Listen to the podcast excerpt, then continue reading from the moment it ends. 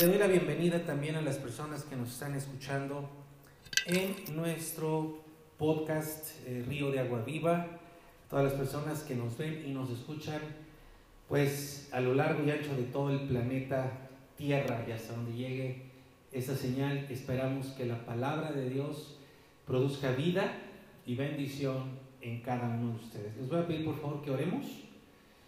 Padre, gracias por la oportunidad que nos das de recibir tu palabra. Yo te ruego que hagas tu obra y que uses mi vida, mi boca, mi voz simplemente para transmitir lo que está en tu corazón.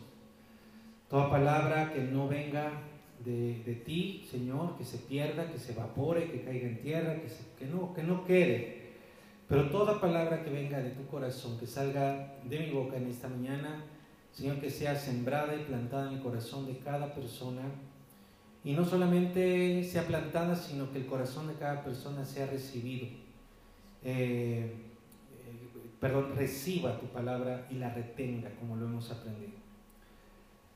Le voy a hablar a tu iglesia y a los que hoy serán tu iglesia, Señor, a los que hoy vendrán al conocimiento de tu gracia, así que te pido que tú me ayudes y, y que tu Espíritu Santo haga esta obra maravillosa y poderosa, esta obra sobrenatural el día de hoy en cada uno de nosotros.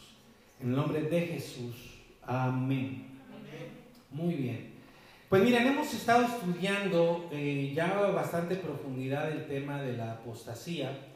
Eh, yo ahora quisiera hablar eh, rápidamente, decirles, es un pequeño recuento de por qué estamos estudiando esto. Mm, lo decía hace rato en este, en este testimonio y en esta palabra de dirección, que lejos de mejorar la situación, día a día estamos viendo cómo se va complicando más, va, va va eh, siendo más difícil. Hoy no estamos mejor que cuando todo esto comenzó. En el mundo me refiero porque la iglesia de Cristo definitivamente estamos mejor.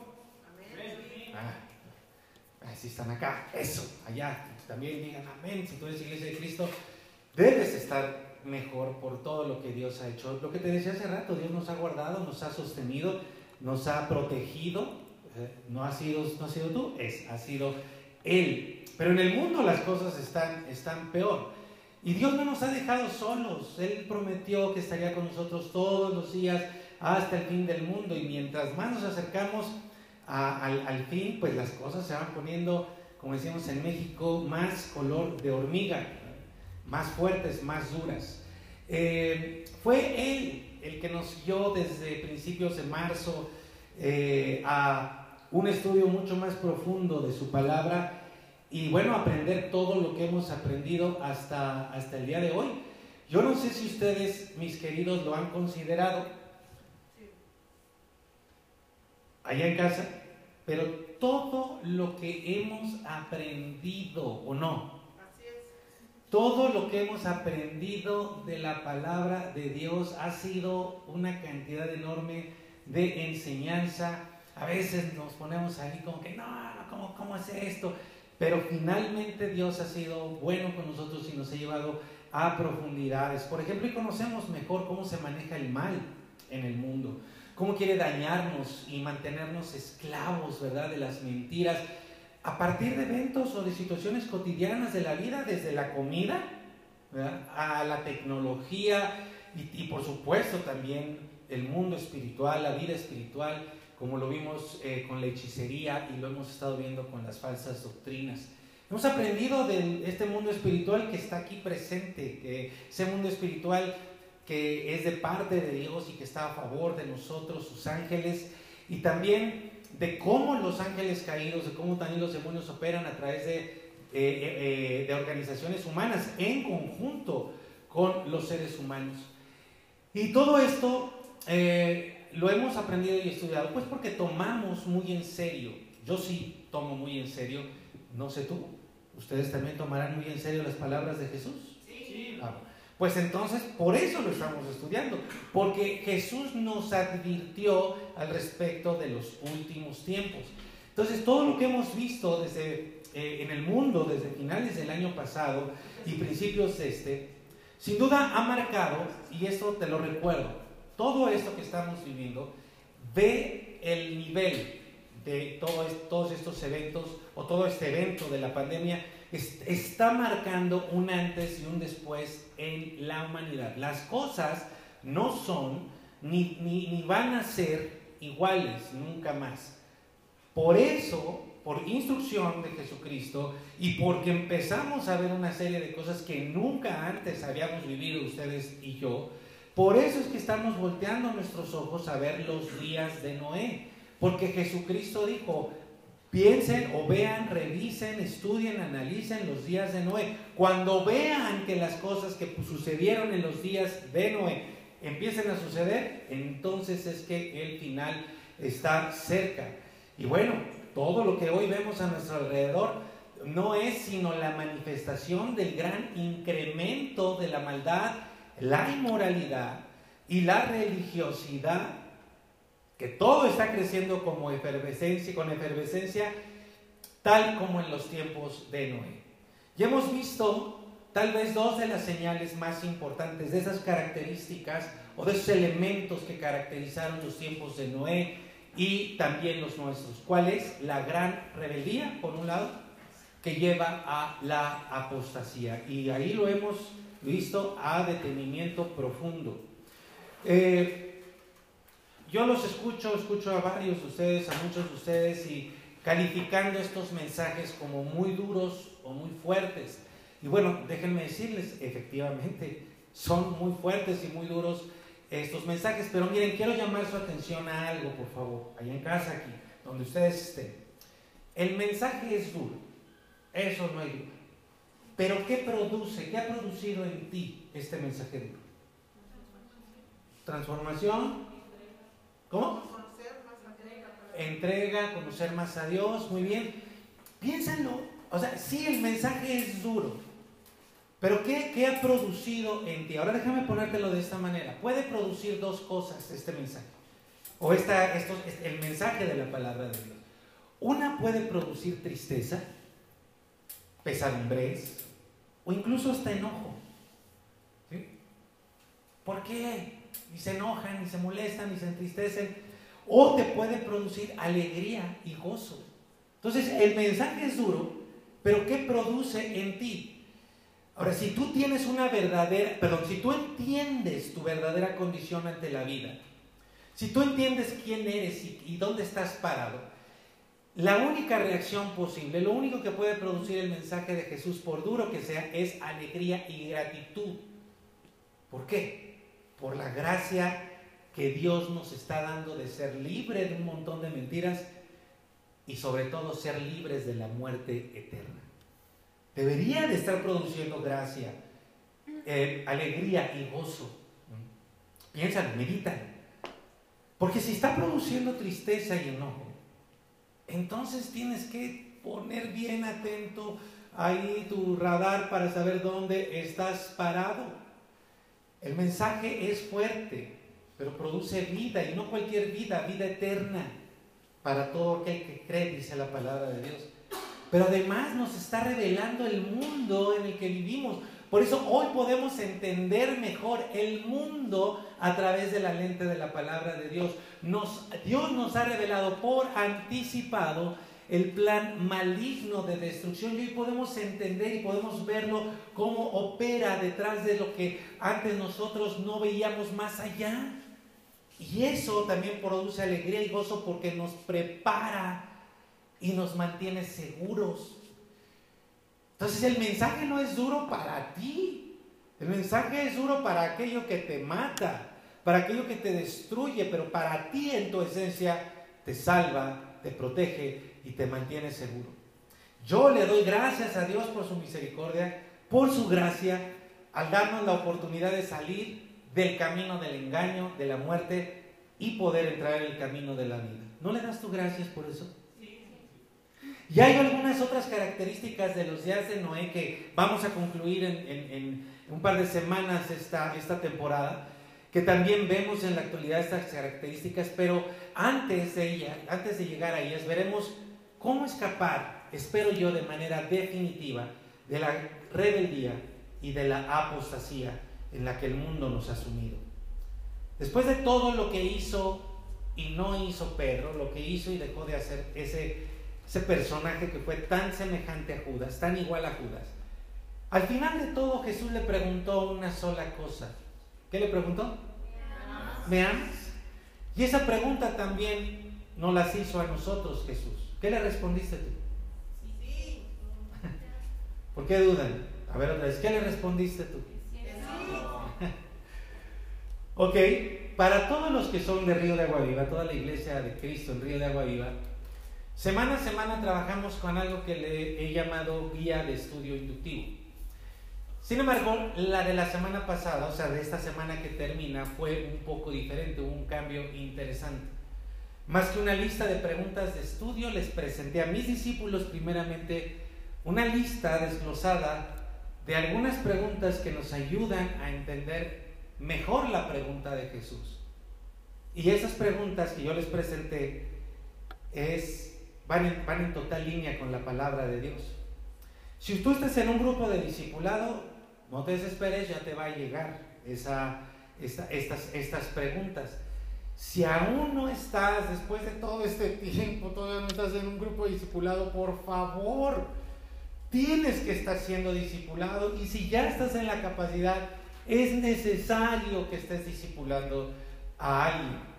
Y si nos ven desde otra parte de la República o, de otro país y no vieron estos mensajes de los que estoy hablando, les recuerdo que ahí están en nuestro canal de YouTube todas las temporadas, todos los mensajes que hemos dado durante este año que Dios nos ha regalado a nosotros. Pero la pregunta es, la semana pasada decía Jesús, ¿me amas? Y las preguntas de ayuda fueron algo como, ¿me amas? Y acá respondieron que sí, pero entonces, tratando de ayudar a que ustedes entiendan mejor la pregunta, había, hay preguntas como la siguiente, ¿me amas tanto como para dejar a tus hijos? a tu esposo, a tu esposa, a tu padre y a tu madre y seguirme a mí? Alguien se sorprendió de la profundidad, me decía, y de la claridad y de la contundencia de estas preguntas. Pero amigos, ese es el Evangelio. Ese es el verdadero Evangelio. Si quieres ser salvo de la muerte, nadie ni nada puede estar por encima de Jesucristo. Si tú le respondes a Jesucristo, sí te amo, tienes que entender que nada ni nadie puede estar por encima de Jesucristo. ¿Te acuerdas? Pedro no pudo responder que amaba a Jesús con un amor perfecto. Pero luego Jesús se bajó a su nivel y le dijo, yo sé que tu amor no es perfecto, pero si me amas de todo tu corazón, estamos bien. Y luego después de eso le dijo, sígueme. ¿Qué pasó después? Bueno, sin duda el amor de Pedro se vio perfeccionado. Hizo cosas tremendas y su amor fue total y absoluto, fue completo. Les pregunto acá, les pregunto ahí en casa, ¿ustedes le dijeron a Jesús que lo amaban con todo su corazón aunque su amor fuera imperfecto? Sí. Muy bien. Entonces ahora les dice, sígueme. ¿Están listos? ¿Lo quieren seguir? Sí. Muy bien. Díganle entonces, por favor, allá en casa, aquí, díganle fuerte, con voz, así fuerte. Díganle, díganle a Jesucristo conmigo, Señor Jesucristo, Señor Jesucristo te, amo, te amo, y estoy dispuesto, a darte, todo, de mí, mientras sea algo, que te quiera dar. Amén. ¿Será esa una expresión de amor verdadero aunque sea imperfecto? No. Díganlo, díganlo claro y fuerte. no. claro que no. Eso no es amor, al menos no amor por Jesucristo. Muy bien. Ahora, ya no les voy a hacer trampa. Ahora digan fuerte conmigo. Señor Jesucristo. Señor Jesucristo. Pero fuerte. Otra vez. Señor Jesucristo. Señor Jesucristo. Te amo. Te amo. Y te entrego todo lo que soy. Y te entrego todo sin, reservas. sin reservas. Iré a donde tú me digas. Iré a donde tú me digas. Tal vez me equivoque. Tal vez me equivoque. Pero tú me ayudarás. Y seguiré contigo, seguiré contigo hasta donde tú vayas. Hasta donde tú vayas. Amén. Ah, esa sí estuvo buena, esa sí es una verdadera expresión de amor. Miren, quiero platicarles algo acerca de mi mujercita hermosa. Como les decía hace un momento, para esto lo de hace rato seguramente no va a quedar grabado y está perfectamente bien. Ayer tuvimos nuestra primera reunión presencial de matrimonios, gracias a nuestro querido Arturo y Cristina que nos recibieron en su casa, en un espacio al aire libre, cuidándonos. Ahí el doc estaba a la entrada, eh, me, recordó mis épocas cuando iba a las discotecas, este, que, me pedían identificación, acá el doc nos, nos estaba tomando nuestra temperatura, nos rociaban, nos bañaban, bueno, me sentí como bautizado nuevamente, y la pasamos muy, muy, muy bien. La verdad es que necesitábamos vernos y y, sí, fuimos responsables con todos los cuidados y, también caminamos en fe creyéndole a nuestro Señor Jesucristo y la pasamos muy, muy bien. Entonces, nuestro querido Carlos y Diana hicieron una dinámica muy padre y, nos hacían preguntas, estábamos de espaldas. Eh, eh, Pau y yo y, teníamos que quitarnos los zapatos y levantar uno si era el mío y si era eh, ahí teníamos que responder algunas preguntas y sin vernos para ver si estábamos en acuerdo eh, ella y yo. Por cierto, no ganamos, este, para tristeza nuestra, se los digo, ¿va? Eh, y, y, a nosotros nos tocó la pregunta, ¿quién de los dos es el más cariñoso o detallista? Y bueno, a ver, ¿ustedes qué creen? Acá ya están respondiendo que Pau. Curiosamente, en nuestra relación, la mujer no ha sido la, la, más detallista, ¿no? Y la, y la más amorosa. Pero déjenme decirles algo. Yo sé que ella me ama y que me aman muchísimo. Tal vez no me lo diga muchas veces. No me diga te amo, así tal cual. No me diga te amo muchas veces, ¿no? Como a lo mejor yo quisiera que se fuera más empalagosa conmigo. Pero sí expresa su amor de muchas otras maneras. Yo disfruto mucho, por ejemplo, cuando me escribe una carta o me hace una tarjeta o me da un regalo porque es detallista al máximo. O cuando acaricia mi cabello cuando yo voy manejando, no se preocupen, no me quedo dormido, al contrario, yo voy feliz, Cuando vamos en el auto, pero hay algo que sobrepasa todas sus formas de amor hacia mí. Miren, para los que no sepan eh, y no nos conozcan, ella dejó su país por mí. Dejó a sus padres, dejó a sus hermanos, dejó a sus amigos y a sus amigas por mí. Y en buena medida por ustedes, Iglesia de Cristo, Iglesia de Río de Agua Viva. Porque vino aquí a servirles. Ella no solo vino a estar conmigo, vino a servir conmigo. Y hoy sirve con excelencia, con dedicación, con una entrega total a Dios y a ustedes. Pero hay algo más, y esto es lo que les quiero decir. Hay veces en que yo le digo cosas que no me gustan de ella o que no están bien de ella y que debe cambiar. Y yo mentiría si les dijera que ella dijera, sí, mi amor, lo que tú me digas, chiquito precioso, voy a cambiar. No, no sucede así. De hecho, la mayoría de las veces o muchas veces cuando yo le digo algo así se molesta. Puede hacer un gesto de incomodidad, de inconformidad. Y es posible que discutamos un rato ahí y hasta se quede enojada.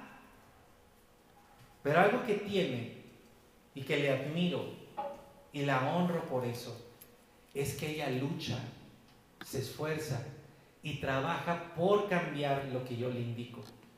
Y después de un tiempo, antes o después, ella lo logra. Y créanme que eso me deja ver a mí que, la, que me ama. No tienen una idea cómo le agradezco a Dios que me haya dado una mujer que me permite hacer mi función como cabeza de hogar. Me siguió desde su país, me sigue ahora, pero también me permite guiarla y que, y que cambiemos juntos los dos. ¿Se imaginan ustedes que me hubiera seguido hasta acá, hasta México, y que estuviéramos peleando y discutiendo todo el tiempo, que no valorara las observaciones que yo le hago y que me desconociera en mi autoridad y me retara. Eso no sería vida. Ojo, ella me siguió por amor, pero ella cambia por amor. No le es fácil, pero cambia por amor. Y así este amor se va perfeccionando. Cuando Jesús le dijo a Pedro, sígueme, fue para decirle, vamos a perfeccionar tu amor por mí. Y vaya que lo logró. Pedro no solo fue al cielo, fue el pilar de la iglesia de Cristo.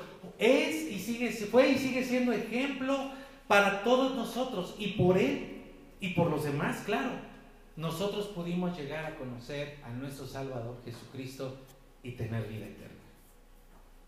En la Biblia hay un número que resalta mucho desde el principio, ¿eh? el número 2. Y no les voy a hablar de numerología, no, no, no, no. Pero el número 2 es un número que aparece mucho en la Biblia.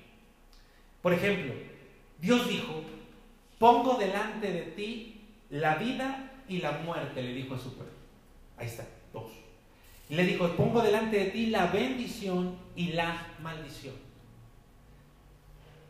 Amigo, hermano, en esta vida solo hay dos caminos. Y si quieres seguir a Jesucristo, tienes que asegurarte qué camino tomar. Solo hay dos caminos, el de la vida y el de la muerte. No hay muchos caminos y mucho menos muchos caminos que lleven a Dios. Solo hay uno que lleve a Dios y ese es Jesucristo. Esto también lo vemos desde los dos hermanos, Abel y Caín. Ellos representan el camino correcto y el camino equivocado. Y si queremos seguir a Jesucristo, tienes que saber, poner mucha atención, cuál es el camino correcto.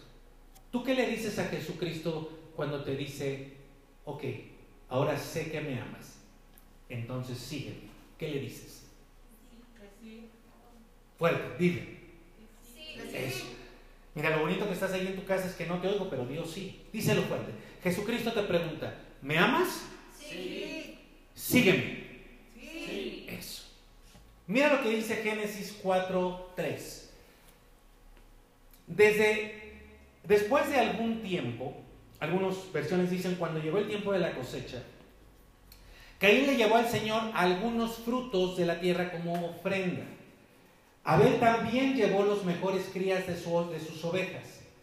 El Señor aceptó a Abel y a su ofrenda que le trajo, pero no aceptó a Caín ni a su ofrenda.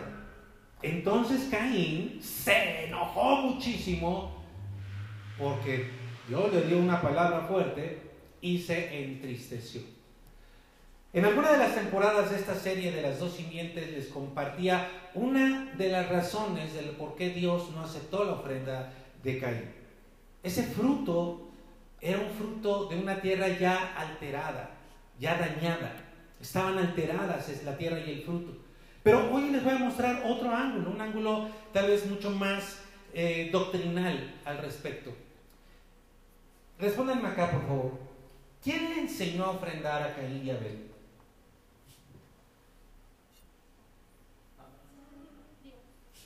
¿Quién dijo Adán? Su papá. ¿Y quién le enseñó a ofrendar a Adán? Dios. Dios. Entonces, Abel y Caín ofrendaban porque su papá les había enseñado y no les había enseñado solamente a ofrendar, sino les había dicho cómo ofrendar, porque a su vez Adán le enseñó Dios mismo. Entonces la ofrenda de Abel estaba en línea con la de Dios, perdón, con, lo correcto, porque Dios había establecido que para poder tener una relación con Él tenía que haber algo muy importante que es sacrificio, sacrificio de sangre. La ofrenda de Caín, ahora véanla, pues no había ese sacrificio de sangre. Por muy bonitos que estuvieran los, los, los kiwis, las uvas, este, la papaya, no sé qué le llevó, ¿verdad? Pero por muy bonito, muy rojo, muy verde, muy rosita, que, que hubiera estado la fruta, no estaba en línea con lo que Dios había establecido. Sacrificio. Amigo, la ofrenda de Caín representa lo fácil, lo que no cuesta, lo que el ser, eh, lo, lo que el ser humano quiere entregar, no lo que Dios le pide que entregue. Caín después mató a su hermano y desde entonces la tierra comenzó a llenarse de descendencia así, de, gente así, de gente que rechazaba a Dios, de gente que desafiaba a Dios. Después, Dios en su plan perfecto le puso una marca a Caín para que nadie lo matara. Diciendo, Dios dijo, fíjate, Dios dijo, si alguien mata a Caín siete veces, será castigado. Después un descendiente de Caín llamado Lamec, fíjate lo que expresó este Lamec. Génesis capítulo 4, versículo 23. Lamec les dijo a sus dos mujeres, Ada y Sila. Más adelante vamos a ver esto de las dos mujeres. ¿eh? Pero bueno, acá tenía sus dos señoras, era Lamec Villa, con sus dos señoras de cada lado, y les dijo, Ada y Sila, escúchenme, mujeres de Lamec, oigan lo que tengo que decir. Mataré al hombre que me hiera y al niño que me lastime. Wow. Y luego ve lo que dice 24. Si por matar a Caín siete veces perderían la vida, está citando a Dios. Por matar a Lamec le, le perderían 70 veces 7. Para que me lo entiendas. Lo que Lamec está diciendo es, con que Dios dijo esto, uy, pues yo digo esto otro. ¿Mm? ¿Te suena conocido? ¿Dónde habíamos escuchado el con qué? ¿Con que Dios dijo esto? Simiente de la serpiente. Ahí lo tienes. Hablando como su papá, el diablo. Lamec, hablando como su papá Caín, hablando como su papá el diablo. ¿Cómo habla la simiente de la serpiente? ¿Dios dice esto? Mm. ¿La palabra de Dios dice esto? Ah, pues mira, yo digo esto. Y ahí tienes la característica de la generación o las generaciones que, llegaron hasta Noé, esa, esa creciente maldad que fue, que fue así desarrollándose hasta que llegó un punto en el que Dios dijo, hasta aquí, hasta aquí. Hubo un momento, en toda esta historia, ya lo vimos, todas estas primeras generaciones, porque acá tenemos la descendencia de Caín, ¿no? Levantando el puño contra el cielo. Ah, pues si tú dices esto, a mí me vale, gorro, yo voy a hacerlo de esta manera. Así habla la descendencia de la serpiente. Así hablan los hijos del diablo. Pero hubo un momento en que la gente comenzó a invocar, a acercarse a Dios. ¿Recuerdas que ya lo habíamos visto? ¿Recuerdan acá? Que ya lo habíamos visto. Génesis 1.26 viene de la otra línea, de la, de, la simiente de la mujer. Dice, y a Seth, Seth, que fue eh, el otro hijo de Adán y Eva, que vino a sustituir la línea genealógica de Abel, dice, y a Seth también le nació un hijo, y llamó su nombre Enos. En ese tiempo, dice, entonces los hombres comenzaron a invocar el nombre de Jehová. Entonces, al parecer, por lo que tenemos en la escritura, eh, los descendientes de la línea de ser que venían de Eva, de la mujer, simiente de la mujer, decidieron buscar a Dios. Pero entonces tenemos un problema. Por un lado tenemos la descendencia de Caín, que abiertamente lo rechazaba. Y por el otro lado tenemos la línea de ser que empezó a buscar a Dios. Pero si realmente esto que dice aquí la Biblia fuera del todo, no que, no que la Biblia mienta, pero si realmente esos hombres em, eh, buscaron a Dios de todo su corazón, ¿por qué solamente ocho se salvaron en el diluvio? Piensa en eso.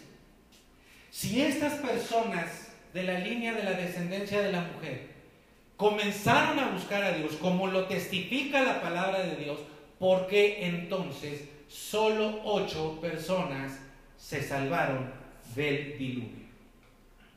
¿Tienen la respuesta? Dice, porque se dejaron contaminar. Se los voy a decir claramente. Unos rechazaron abiertamente la línea de Caín, abiertamente fue contraria a Dios.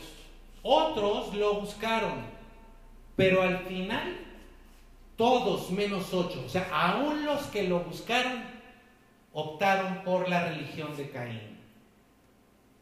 La religión sin sacrificio. ¿Qué te estoy diciendo? Buscaban a Dios, pero no estaban dispuestos al sacrificio.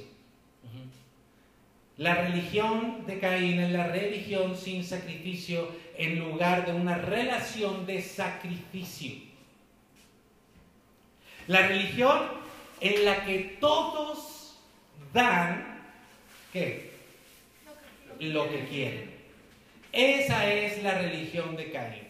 Entonces, aunque estas personas comenzaron a buscar a Dios, le daban a Dios lo que ellos querían, no lo que Dios les pedía, solamente lo que ellos estaban dispuestos a dar. Dios mostró desde el principio que para que la relación con Él pudiera restaurarse se requería un sacrificio de sangre, de vida tenía que morir un ser vivo. Por eso Él les quitó los vestidos de, hoja de higuera, de planta, y los vistió con animales, con pieles de animales, dejando claro que la ofrenda del sacrificio tenía que ser de sangre. Pero Caín no quiso el sacrificio. Y él trajo una ofrenda fácil, que, que, que, que, quería que Dios aceptara, aunque no fuera lo que Dios había pedido. Si tenía transgénicos, pues bueno, podía crecer más rápido, pero bueno, eso ya algunos dirán que otros ya que no nos importa. Podrá, podría crecer más rápido, más bonitos, pero el punto es que era sin costo o sin el costo requerido por Dios. Entonces, ¿qué hicieron todas esas personas que vivieron antes del diluvio? Había dos grupos. Unos que abiertamente rechazaban a Dios, pero les fue peor a los otros. A los que sí invocaban el nombre de Dios, a los que parecía que eran buenas personas, oraban, ahí dice, ellos oraban. Seguramente tenían algunos ritos para, para Dios, pero todo era lo que ellos querían hacer, no más, no más. Y por eso no entraron, amigo mío. Vamos a establecerlo una vez más para remacharlo y lo vamos a remachar todas las veces que sea necesario la doctrina central del cristianismo. La doctrina central del cristianismo que está por toda la palabra de Dios es la salvación por gracia. La salvación no es por obras, es por pura gracia divina. Vamos a repasar una vez más esta verdad fundamental de nuestra fe, para que no haya posibilidad de duda. No hay absolutamente nada que el ser humano pueda hacer, que tú y yo podamos hacer para ser salvos. Entonces, ojo, aquella, aquella ofrenda de Abel representaba el sacrificio de Cristo como todas las demás ofrendas de los corderos que vinieron después. ¿Qué quería enseñar Dios? Que para poder restablecer la relación con Él, con Dios, el único que podía hacer algo era Él. Y lo hizo. ¿Qué hizo Dios? Dios dejó su trono en el cielo, lo cual ya representaba un sacrificio, pero Él no estuvo conforme con eso, sino que vino a la tierra y se hizo hombre. Pero aún así no se quedó satisfecho con eso, porque cargó todas nuestras maldades y pagó todos nuestros pecados y luego, no conforme, murió y derramó su sangre preciosa en esa cruz del Calvario, haciendo posible por su sacrificio que nosotros pudiéramos tener una relación, acercarnos a Dios y tener una relación. Respóndeme en casa con voz alta, respóndeme aquí en voz alta, por favor. ¿Quieres ir al cielo? Tienes que recibir el beneficio de la obra redentora. Te lo voy a decir otra vez. Vamos a, vamos a hacer otra vez la dinámica y en casa, respóndeme en voz alta. ¿Quieres ir al cielo? Sí. Tienes que recibir el beneficio de su obra redentora. Pero para recibirlo, también tienes que morir. Fíjate, el engaño que ha venido a lo largo de muchos años es que como Él murió, nosotros ya no tenemos que morir. Y eso en verdad es cierto, porque por su muerte nosotros tenemos vida eterna. Pero para poder tener vida eterna necesitas morir como Él murió. Por favor, no entiendas la gracia y la salvación de Dios como si estuvieran regalando pavos de Navidad. Y entonces tú te formas en la fila ¿sí? y, llega tu turno, agarras tu pavo y te vas. No, borra eso de tu cabeza como si tú llegaras solamente a recibir y te vas con el regalo. Esa es la mentira que nos han hecho creer. Y mira lo que dice la verdad de la palabra de Dios. Romanos capítulo 6, versículo 1, palabra de Dios para todos. Dice, bueno, ahora qué vamos a decir? Porque Pablo está diciendo, no puedes hacer nada para ganar la salvación, es por pura gracia. Y entonces mira la pregunta que hace. ¿Será que debemos seguir pecando para que Dios nos perdone aún más? Y dice Pablo, claro que no. O sea, el punto que es lo que yo les estoy diciendo, la pregunta no es si, yo, si, si, Dios me perdona, yo puedo seguir pecando. Esa no es la discusión. Eso no puede surgir de un corazón que realmente está recibiendo la salvación. Dice Pablo, claro que no. ¡Pum! Ya, mira lo que dice ahora, ya hemos muerto al pecado. Eso es lo que no hemos entendido. Que para recibir el beneficio de la obra redentora de Jesucristo, yo tengo que morir al pecado. Así que no podemos seguir viviendo en el pecado. La discusión no es el pecado. ¿No saben ustedes que todos los que fuimos bautizados en Jesucristo, nos unimos en Él en su muerte. Ve, cómo no es, Él murió, tú ya no tienes que morir. No, Él murió, yo también tengo que morir. Cuando fuimos bautizados, también fuimos enterrados con Cristo y así compartimos su muerte. Para que así como Cristo resucitó por el gran poder del Padre, nosotros también andemos de acuerdo mientras estemos, esa palabra andemos es vivamos, que el, que el resto de nuestra vida aquí en la tierra, vivamos de acuerdo no a la vieja vida, sino a la nueva vida.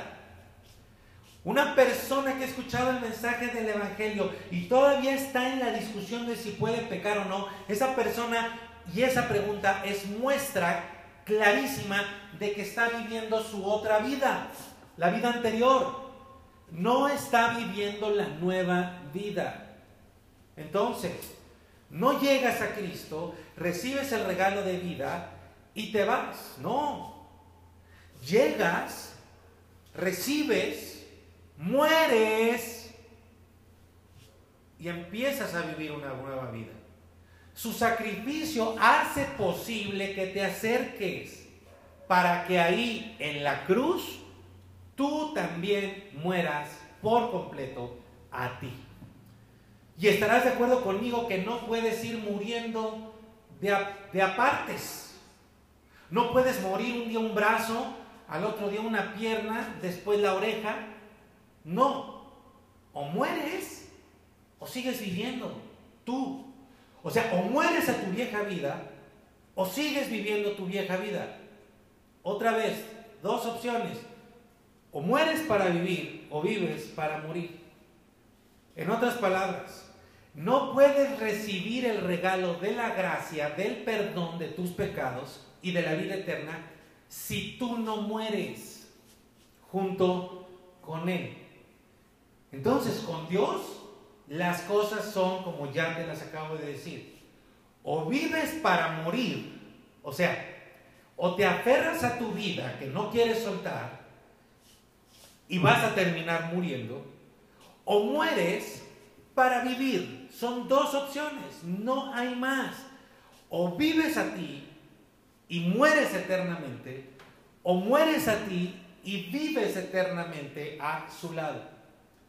Por eso tú ves que la gente en tiempos de Noé invocaba a Dios. Pero todos, aún los que invocaban a Dios, qué terrible, aún los de la línea genealógica de Seth, aún los que habían sido simiente de la mujer, terminaron siendo simiente del diablo, porque no estuvieron dispuestos a morir. Resultado, ocho personas solamente entraron por esa puerta. La pregunta es, ¿de qué lado estás tú el día de hoy? ¿De los que invocan a Dios pero no quieren morir? ¿De los que rechazan abiertamente a Dios? Si tú estás escuchando este mensaje hoy, el día de hoy, seguramente no eres de los que rechaza abiertamente a Dios y le dice, ah, pues si tú dices, yo voy a... No. Pero es peor para los otros.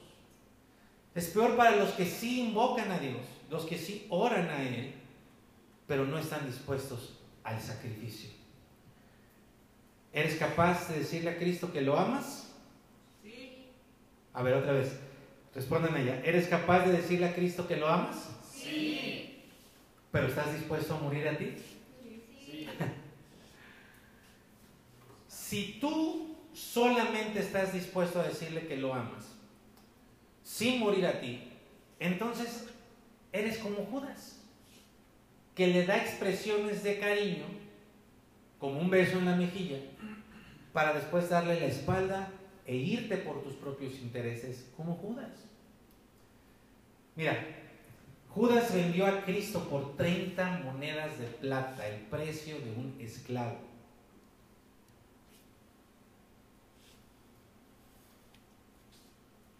¿Por cuánto?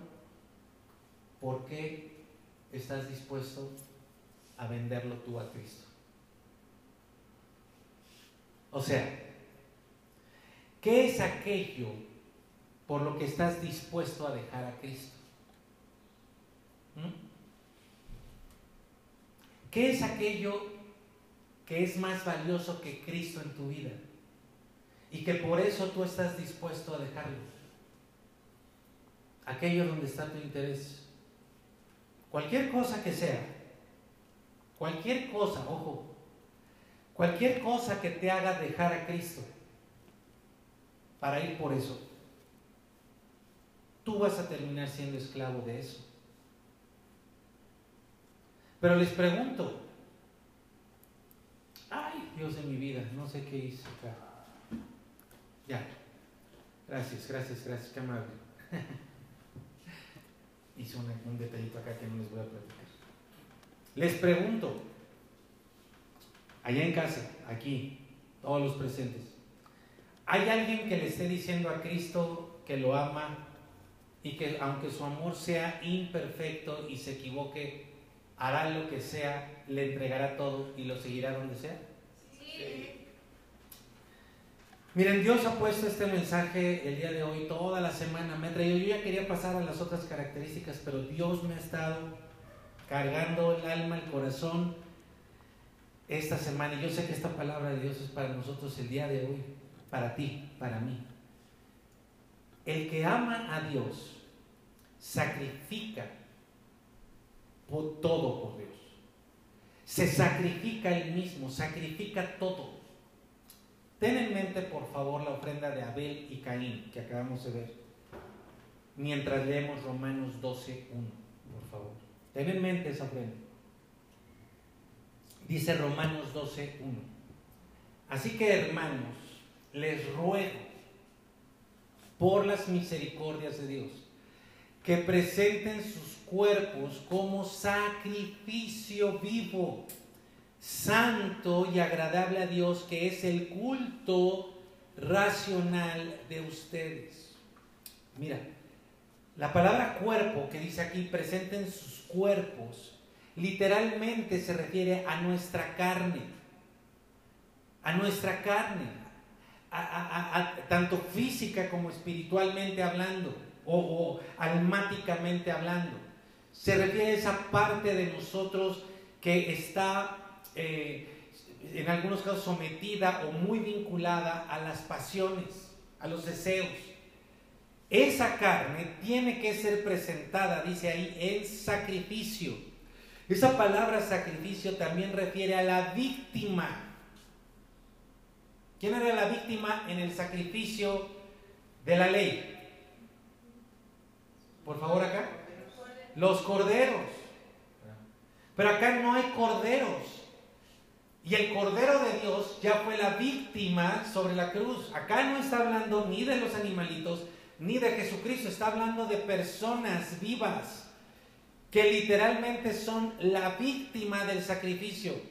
Y por favor, no es que te tengas que hacer la víctima. Tienes que ser la víctima. Una víctima viva que no la pone nadie sino tú mismo voluntariamente te apartas. Dices, esto yo no se lo voy a dar a nadie más, sino que esto que soy yo lo voy a presentar de manera voluntaria y lo voy a presentar de manera agradable completamente, quiere decir la palabra completamente agradable. Y la palabra agradable tiene dos sentidos. Una, un sentido es que le tiene que agradar a Dios. ¿Cómo sabes si tu, si tu persona le agrada a Dios porque haces cosas buenas? No. Porque esta semana no pensaste cosas feas? No. Una, una víctima agradable a Dios, un sacrificio agradable a Dios, es una persona que se entrega por completo, no en partes, por completo. Una ofrenda incompleta que no representa sacrificio no es agradable a Dios. Pero el otro sentido, y esto a mí me impresionó, es que tiene que ser agradable para la misma persona que se presenta a sí misma. Esto es una locura y es maravilloso al mismo tiempo.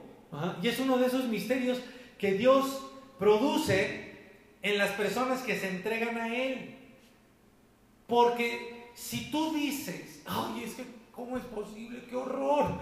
Tengo que entregarme completamente, o sea, tengo que morir a mí. No, qué, qué horror.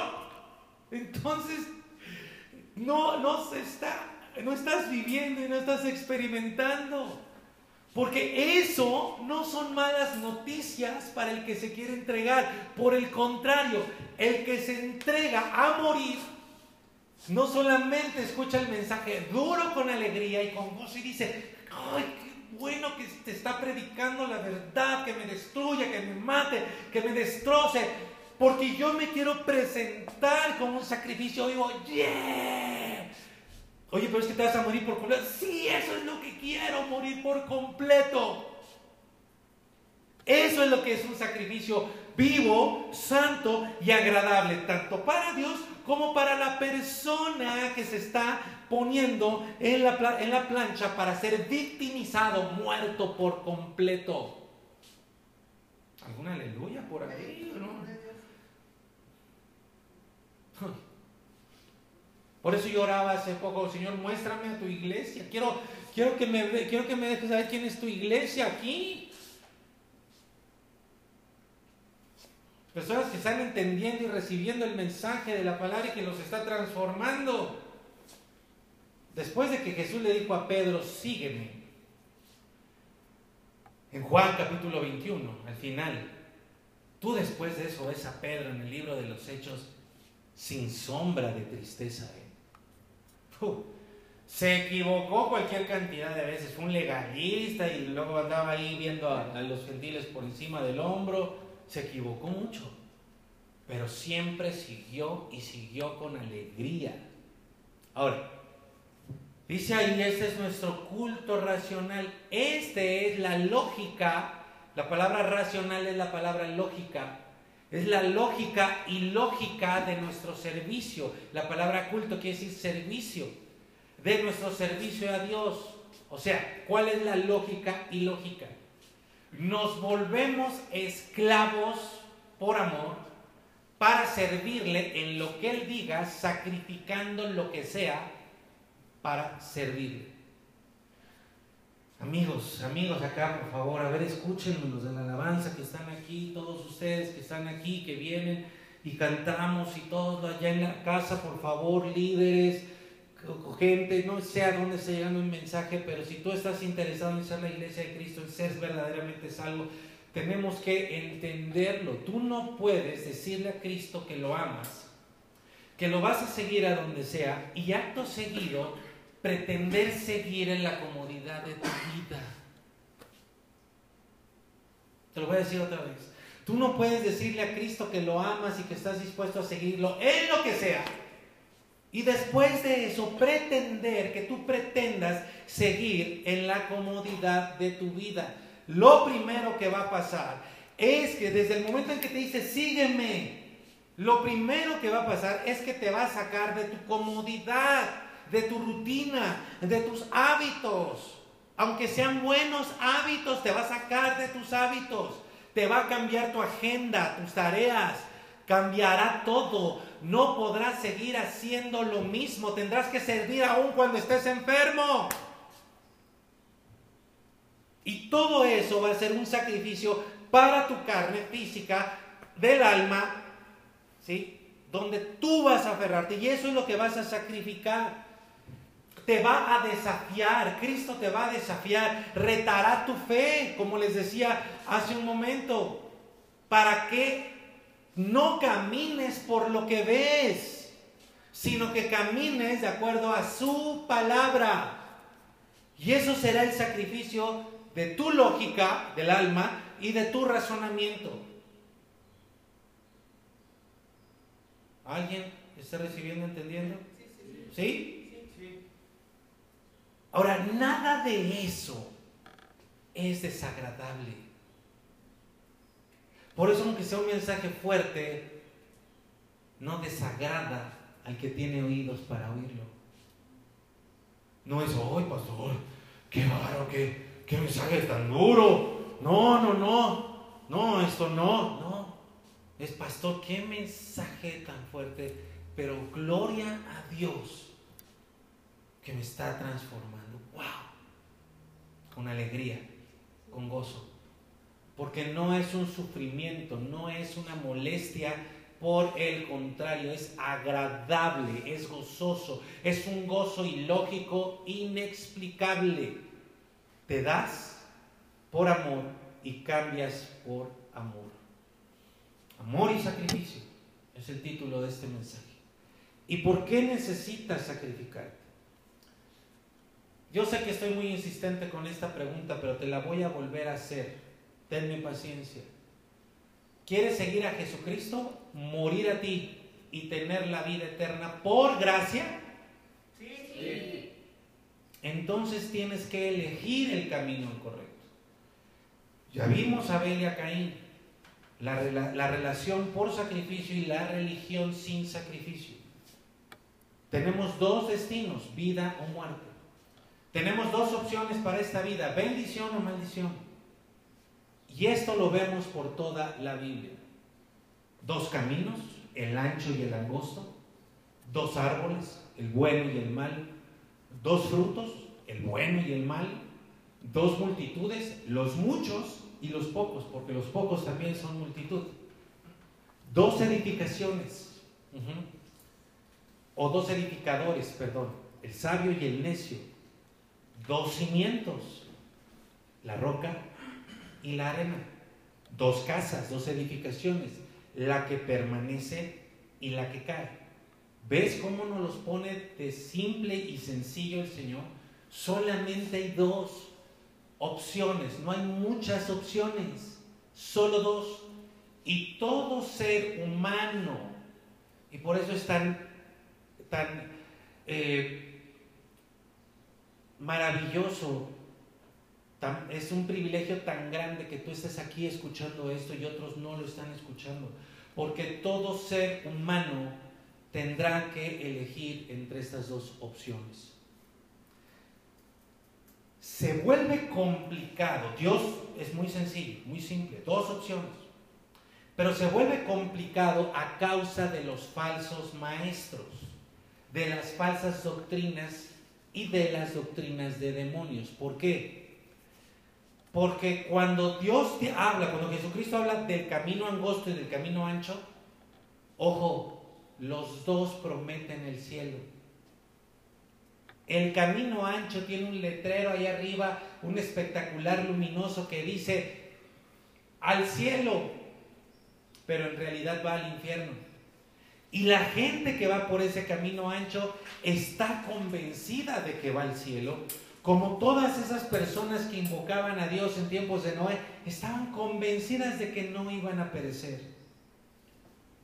Si tú quieres llegar al cielo, tienes que seguir a Jesús, amarlo con todo tu ser, morir a ti mismo y seguirlo.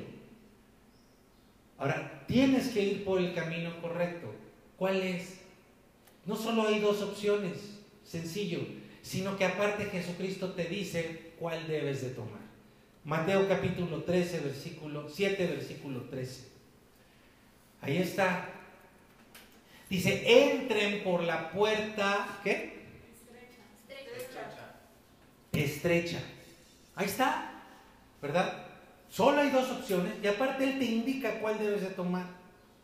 Luego explica, porque ancha es la puerta y espacioso el camino que lleva a la perdición.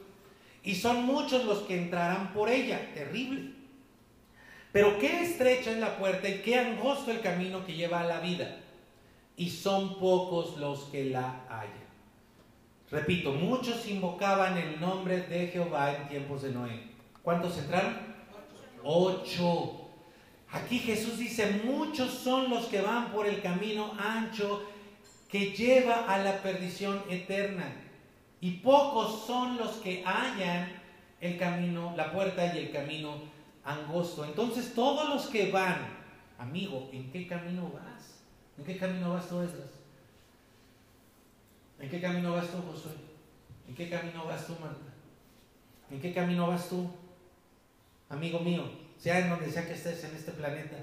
¿En qué camino vas? Porque mira, en el camino ancho, todos creen que van al cielo. Porque en la entrada había un letrero que decía al cielo, pero van al infierno. No lo digo yo, lo dice Jesús.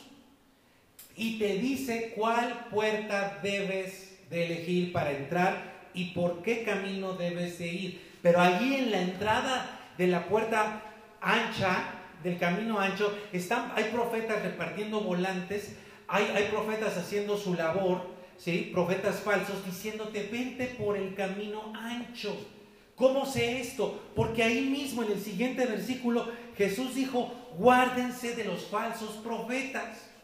Y ya hemos hablado ampliamente de los falsos profetas que vienen vestidos a ustedes de ovejas, pero por dentro son lobos rapaces. Te dicen, Pásale al camino ancho. Por acá también se va al cielo. Vamos, pero son lobos rapaces. Ahí están. Te invitan, te dicen, ven por acá. Por acá también vas a llegar a Dios. Y te dicen, ven como eres. No tienes que sacrificar nada. Él te ama tal como eres. Amén. Ay, ay, ay, ay, ay. Dios es bueno. ¿Tú crees que Él va a enviar a alguien al infierno? Vamos a comprender bien este texto. Yo creo que aquí va a haber palabra de Dios para ustedes. En otras palabras, yo creo que Dios les va a hablar a muchos de ustedes, espero que a todos. Para que podamos elegir correctamente, mis amigos, mantente ahí en Mateo 7, vamos a meditar. Para empezar debemos entender que estas palabras de Jesús en el versículo 13 son un, ay Dios mío, no sé qué dice, ya, son un mandamiento, escríbelo así, son un mandamiento. ¿Cuál es el mandamiento? Entrar por la puerta estrecha. Es un mandamiento. Entonces, ambos caminos dicen, ofrecen el cielo. El angosto te lleva al cielo. El ancho te ofrece el cielo, pero solamente uno de los dos caminos lleva al cielo. Jesús nos presenta ambos, ¿sí? nos revela ambos, pero no nos deja solos y nos dice cuál debemos de elegir. Entonces, miren, a partir de este momento, para llevarlo así con palitos y bolitas, o sea, de manera muy sencilla, vamos a ir escribiendo una frase y la vamos a ir analizando parte por parte de este mandamiento. Así que estén atentos. La primera parte de esta frase que vamos a ir escribiendo, que nos va a ayudar a comprender mejor este mandamiento, es debes entrar. ¿Ok? Al ser un mandamiento, debes hacerlo. Amigos, estamos tan lamentablemente acostumbrados a desobedecer que pensamos que no, que no desobedecemos.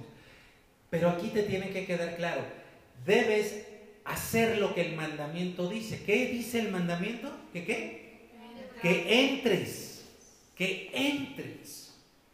No basta, como ya lo vimos, con ser iluminado por el conocimiento. No basta con que escuches o que hagas algunas cosas. Debes entrar y debes entrar completo. No es suficiente verle la puerta. No es suficiente admirar la puerta. ¡Ah! ¡Qué barbaridad! La palabra de Dios es maravillosa. No es suficiente estudiar no es suficiente analizarla, criticarla o quedar asombrado. Aprende lo siguiente. El infierno está lleno de personas que admiraron a Jesús. Te lo voy a decir otra vez. El infierno está lleno de personas que admiraron y reconocieron que Jesús es el Hijo de Dios, pero nunca lo siguieron nunca entrar. Estamos hablando de personas que están en el infierno, que fueron a iglesias, que hicieron cosas para Él, pero que jamás entraron, se quedaron ahí paradas en la entrada y nunca obedecieron el mandamiento. Segunda parte de la frase. Dice, por esta puerta. No puedes entrar por cualquier puerta. No puedes entrar por la puerta que tú quieres. No es la puerta ancha, es la puerta estrecha. Y Jesús indica claramente que esa es la puerta por la que debes entrar, la estrecha. ¿Por qué es estrecha? Porque la puerta es Él. Él es la puerta. En Juan capítulo 10 dice, yo soy la puerta y nadie más. Tú lo revisas en Juan capítulo 10. En Juan capítulo 14 Jesús dijo, yo soy el camino, no hay otro. Yo soy la verdad, no hay otra. Yo soy la vida, no existe otra. Y nadie llega al Padre si no es por Jesucristo. Y es impresionante que mucha gente siga creyendo que pueden llegar a Dios por otros medios, como los medios que las religiones o filosofías ofrecen. Todas las religiones ofrecen un camino que no es Cristo o ponen a Cristo como una opción entre muchas puertas para llegar a Dios. Y nosotros debemos de tener mucho cuidado. Los musulmanes no ponen a Cristo como el único camino. Los budistas, los mormones, los testigos de Jehová, no. Y por supuesto el catolicismo romano tampoco. Y de ahí cualquier otro movimiento religioso, filosófico que tú quieras. No ponen a Jesucristo como el único camino. Y la gente podría decir, bueno, y tanta gente puede estar equivocada. ¿Cuánta gente había en tiempos de Noé? ¿Cuántos entraron? ¿Cuántos invocaban a Dios? ¿Cuántos entraron al arca? Y acá Jesús nos está diciendo en el camino ancho y el camino angosto que pocos son los que la hallan. Entonces debes entrar, es un mandamiento, no te puedes quedar en la puerta, tienes que entrar, tienes que entrar eh, por la puerta que Él indica. Y la puerta que él indica es la puerta estrecha. Número tres, tienes que entrar solo. Mm. Y este es un punto muy importante. Debes entrar por la puerta estrecha y eso quiere decir que debes entrar tú solo. El llamado a la salvación, a ser parte de la iglesia, no es un llamado grupal, no es un evento grupal, es algo que sucede de manera individual. Y hoy tenemos un contraste muy claro y evidente con todos esos lugares que se presentan como iglesias cristianas, pero que realmente todo lo que sucede ahí es la histeria de las masas. Son lugares gigantescos de miles de personas. Mis queridos, tú ves un concierto de rock ahí en YouTube, con 15 mil personas, 20 mil personas, 60 mil personas, ¿sí? un grupo de esos de rock metalero, y pones después un video de una de esas iglesias multitudinarias, de esas reuniones masivas, y no vas a encontrar mucha diferencia. Hace poco vi un video de, algunas reuniones de, unos grupos de brujos, de, brujos y de espiritualistas en, sus templos. No sé qué exactamente qué eran, pero eran brujos. Y me impresionó ver exactamente ahí en esos grupos, en esa iglesia, en esos templos de los brujos, ver exactamente lo mismo que hemos visto en muchas, lo digo entre comillas, muchas iglesias cristianas. ¿Qué vi? ¿Qué vemos? En, los grupos de brujería, unos, unos riéndose sin control, otros dando vueltas ahí sobre su eje, otros saltando sin parar, otros vomitando, en fin, una total locura. Otros en trance, dominados por cualquier cantidad de espíritus. Y esto que te estoy describiendo, lo ves en esas iglesias multitudinarias que se dicen cristianas y que todo eso pasa, según ellos, por el Espíritu Santo. Y lo peor es que la gente, toda la gente ahí lo cree. Tenlo claro, ese es el camino ancho. Muchos son los que van por él. Muchos están invocando el nombre del Señor y dan, pero dan lo que quieren. Van por la experiencia, van por, por la, la catarsis, van para sentirse bien, van para estar ellos felices. Qué diferente de lo que Jesús indica. Esta puerta esta es, estrecha porque solamente puedes entrar tú solo y nadie más. Ahí no es de que, ay mamá, por favor, mira, no puedes. ¿Después ir con mi esposo? No, eres tú. ¿Y si traigo a mi papá? No, solito. Solito. Miren, se los voy a poner de esta manera. A ver, ayúdenme, por favor. Le voy a pedir a Josué, Andy y Daniel, por favor. Pasen acá rápidamente, por favor. Ven, ven por favor. Pónganse de frente a la cámara, Andy, tú en medio.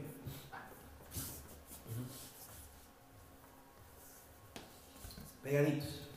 Ahora vamos a ver este, Esdras. Acompáñenos rápido acá. Entonces, ahí tenemos tres puertas, tres opciones. Y Jesús nos dice que entremos por la puerta angosta, estrecha. Entonces, tú, tú, tú te ves a ti detrás y dices, ¿por cuál te Por la, de, por la puerta roja. ¿no? Aquí tenemos a Daniel de rojo. Pero Jesús dice, no entres por esa puerta, porque aquí solamente hay dos puertas. Daniel es puerta ancha, Josué es puerta ancha, solo Andy es puerta estrecha. Pero a nosotros nos ponen muchas opciones de puertas. Ahora, por favor, péguense por favor. Ahora, por favor, entra por la puerta estrecha. Tú vas así como que te abres como puertecita. Entra, entra por ahí. Quiero que lo vean, por favor, todos. Entra por ahí. Vamos a. Ahora, muy bien.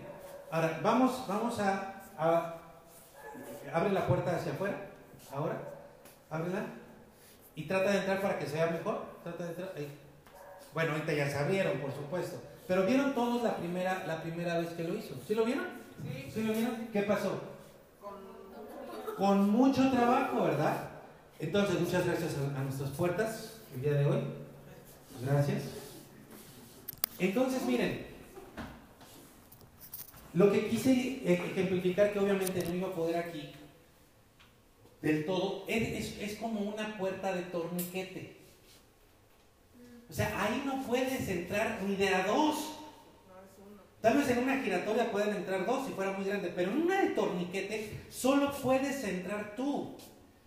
Y te cuesta trabajo, ¿verdad? Como esas eh, torniquetes que hay en, el metro aquí en la Ciudad de México. Solo cabes tú y además, ¿lo viste? Cabes con dificultad. Es tan personal, es tan individual. Amigo, entendámoslo, por favor, se lo ruego. Que no cabe tu familia. Ni siquiera cabe tu esposo o tu hijo al que amas tanto es más, por las mismas palabras de Jesús, es tan personal que es posible que tengas que romper algunas de esas relaciones tan cercanas como puede ser con tu padre o con un hijo, porque solamente cabes tú.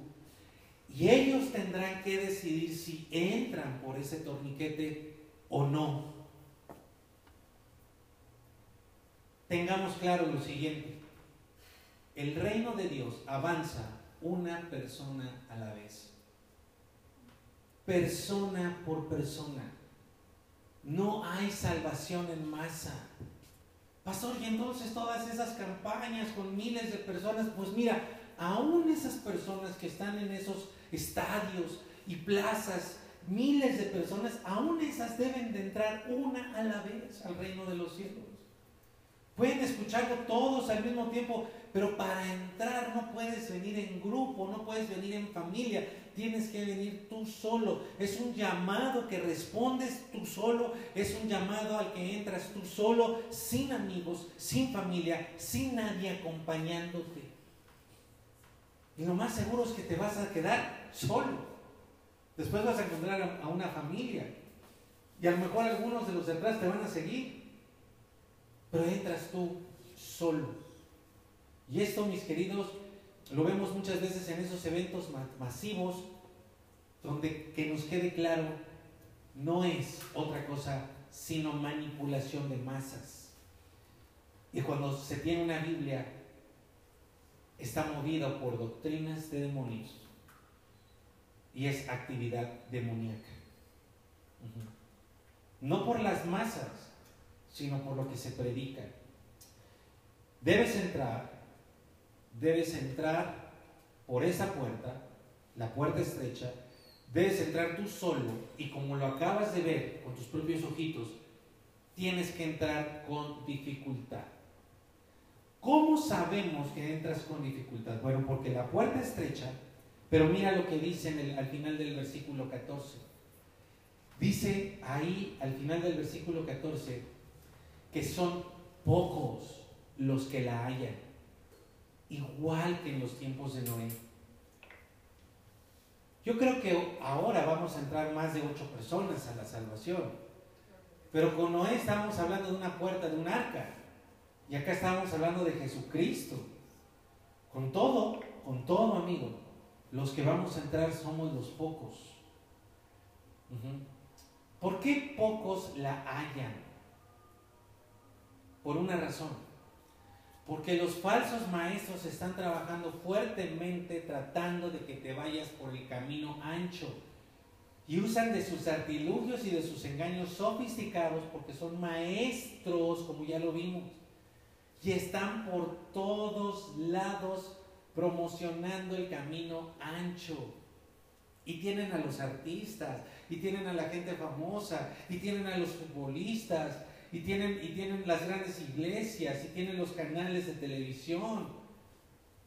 Pero una vez que hallas la puerta, es difícil hallarla porque ahí están todos esos distrayéndote y llevándote la puerta ancha. Pero si la llegas a encontrar, entras solo y eso te va a costar mucho. ¿Por qué? Fíjate en este texto de Lucas, por favor capítulo 13, versículo 24. Es el mismo, las mismas palabras de Jesús, el mismo momento en que Jesús habló de esto, o por lo menos refiriéndose a lo mismo. Pero fíjate cómo lo dice Lucas, cómo, cómo, cómo registra Lucas las palabras de Jesús. Dice, esfuércense a entrar por la puerta angosta, porque les digo, ah, qué, qué está esto, que muchos procurarán entrar y no podrán. Qué tremenda situación. Mis queridos hermanos y amigos, los que están aquí, por favor, todos, allá en casa, creo que el Espíritu de Dios me hacía ver que muchos de ustedes están en este punto ahora mismo. Ya encontraron la puerta, apenas o hace mucho tiempo, están conociendo el verdadero Evangelio, ya encontraron a Jesucristo y quieren seguirlo de verdad. Pero el Espíritu Santo toda esta semana me trajo en este punto en el que están luchando, como lo dice Lucas. Quisieran, quisieran que con ustedes, ustedes quisieran que con decirte amo fuera suficiente. Pero ese te amo debe de estar respaldado por un sacrificio constante donde tú eres la víctima. Y ahora mismo muchos de ustedes, allá en casa, aquí, están luchando por dejar todo o no dejarlo. Les resuenan las palabras de este mensaje que Dios nos ha estado dando todas estas semanas y luchan y cuando vienen y se reúnen, dicen, sí, Señor, yo quiero entregarte todo, te amo, quiero seguirte. Pero ahí están atorados. La palabra esforzarse es otra vez la palabra agonizomai, que es agonizar. Así el fuerte es la lucha que tú estás teniendo. Ahí está el punto neurálgico de tu lucha entre si agonizas para morir a ti, hoy se te vuelve a, a, revolver, a, retorcer ese, esa carne, ese orgullo que te dice, no, no me mates, esa comodidad. Pero Jesús utilizó esa palabra, agonicen, esfuércense hasta agonizar. Si eso es lo que Jesús nos está diciendo todo el tiempo, agoniza hasta la muerte por entrar.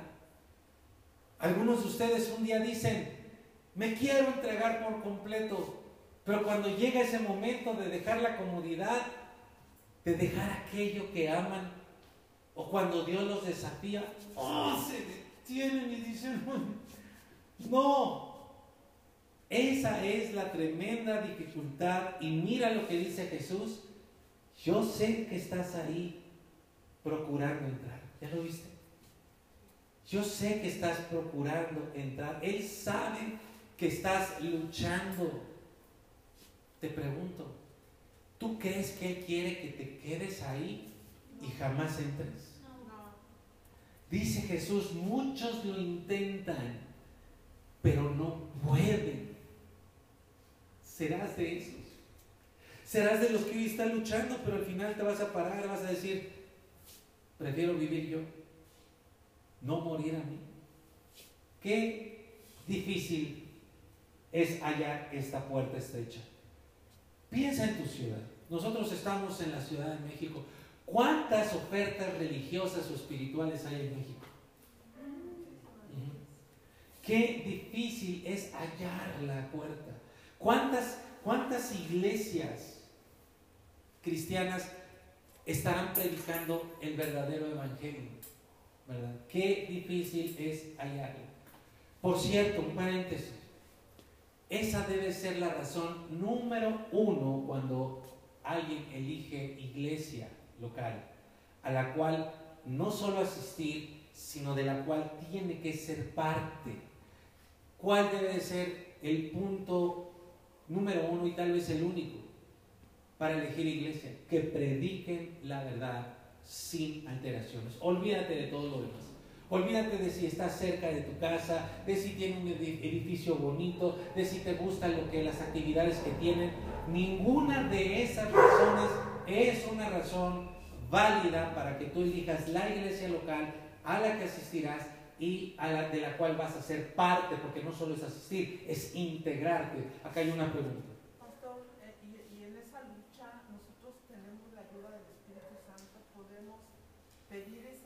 ayuda para que nos, nos permita tener esa, esa fuerza, esa fe para, para entrar por esa puerta, para doblegar y quitar todo eso de nuestro corazón. Me está preguntando si en esa lucha que tenemos por entrar tenemos la ayuda del Espíritu Santo. Eh, voy a dar una larga explicación, pero va a ser contundente la, explicación. Sí, así. Claro que tenemos la ayuda del Espíritu Santo. Por supuesto, por supuesto, está todo el poder del Espíritu Santo dispuesto para nosotros, para nosotros, para que podamos esforzarnos y entrar, pero la fuerza que Él nos es para morir, para morir a nosotros. Entonces te decía, no debes elegir una iglesia local para asistir, no. Tienes que elegirla para integrarte, para ser parte, para servir, para esforzarte, para predicar el Evangelio. Y la razón, con esa razón, es la más importante, que prediquen la verdad. No es la que te queda más cerca, no es la que te gusta más, no es donde el pastor predica más bonito. Esas no son razones para elegir una iglesia. Por esa razón hay iglesias, amigos, que tienen congregantes que viven del otro lado de la ciudad, o ahora con la tecnología se alimentan de iglesias que están incluso en otros países. Solamente recuerda que tienes que comprometerte con esa, con esa comunidad. Puedes servirte del buen alimento de que, que se da en esa iglesia, pero también tienes que servir ahí si te alimentas de la verdad que estás recibiendo ahí. Entonces, mire, si vemos bien, hay muchas opciones en el mundo. Es, de, entrada ya es difícil encontrar esa puerta estrecha en nuestra propia ciudad, porque hay demasiada oferta religiosa y espiritual. Pero una vez que la encuentras, ahora tienes que entrar por esa puerta. Y resulta que para entrar tienes que esforzarte hasta agonizar y morir.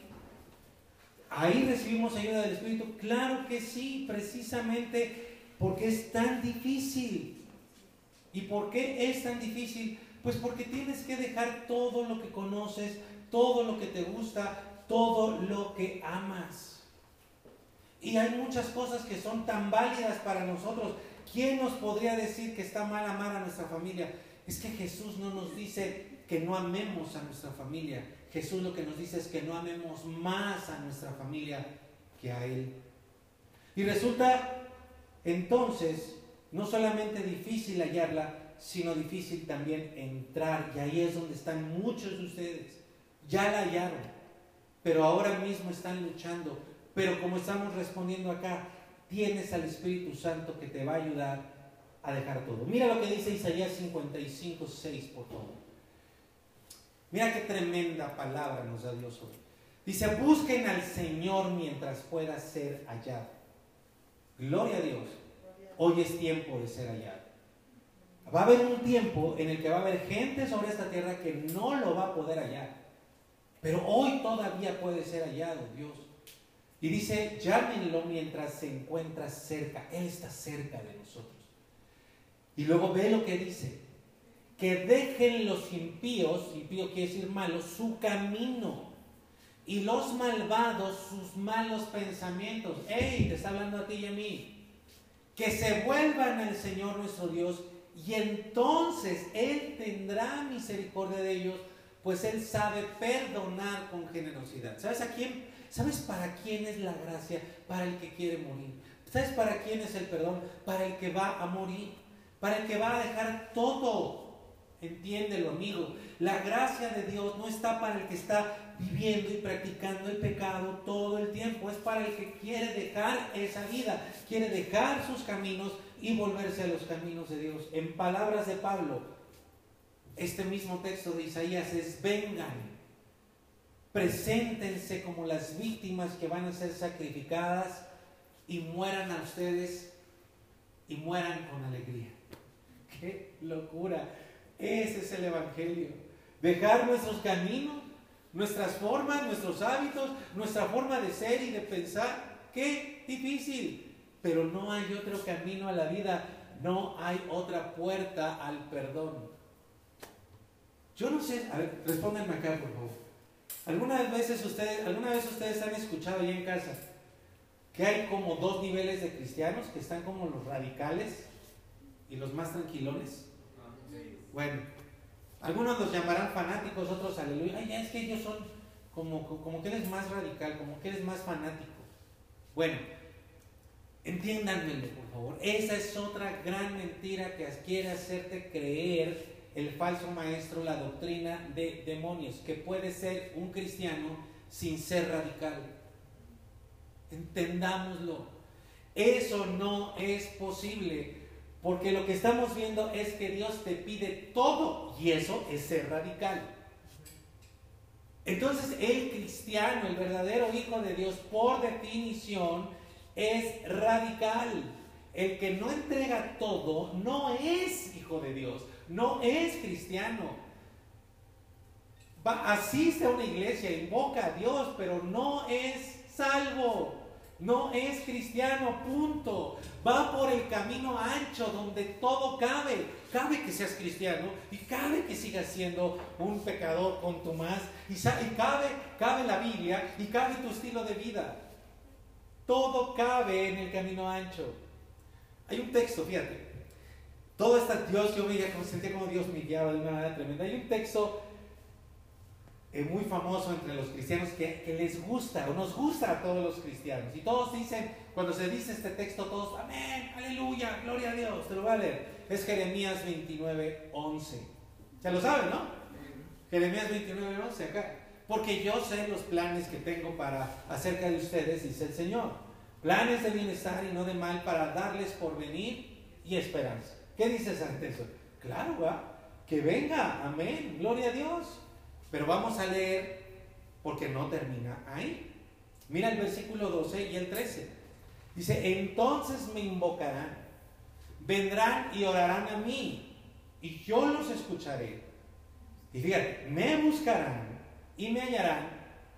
¿Por qué? Porque me buscarán con qué? Con todo su corazón. Solo hallan a Dios los que lo buscan con todo su corazón. Otra vez, tal vez lo buscas, pero la pregunta es, ¿lo haces de todo tu corazón? Pastor, ¿y qué significa que, se, que, lo busque de todo tu corazón?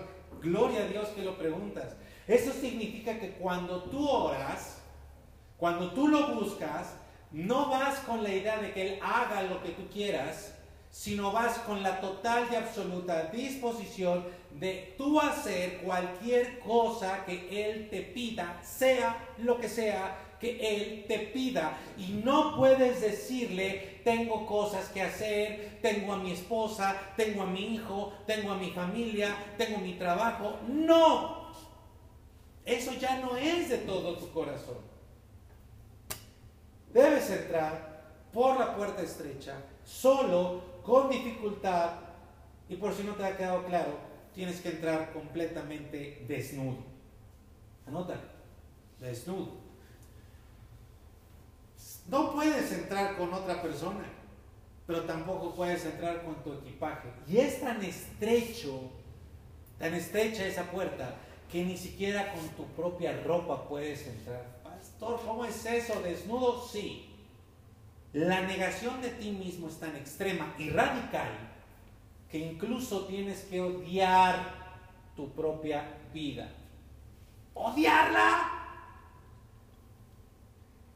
Ya los estoy escuchando ustedes. Pastor, creo que ahora sí te fuiste demasiado lejos. ¿Cómo puedo odiar la vida si Dios es el que me dio la vida? Ahora sí no te creo, pastor. No. Estás demasiado mal y demasiado loco. Juan capítulo 12, versículo 25. La voz de Jesús. El que ama su vida la pierde. Pero el que qué?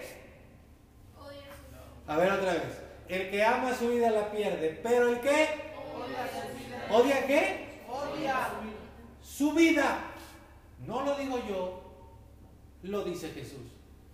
El que odia su vida en este mundo, para vida eterna la guardará. odiar nuestra vida. Ahora, te lo aclaro. No es la vida que Él te dio. Es la vida que el mundo te ofrece vivir.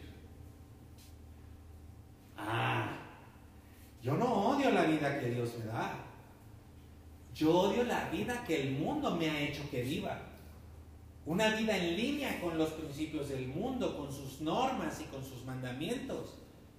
Fíjate, la idea en el original griego es el que odia la influencia del mundo en su alma o el que odia la deformación que el mundo, el sistema del mundo ha producido en su alma.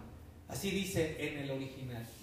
Y una de las peores influencias que se suma a la, de los, a la del falso mensaje de los falsos maestros y que es médula del camino ancho es la autojustificación. Ay, ay, ay, ay, ay.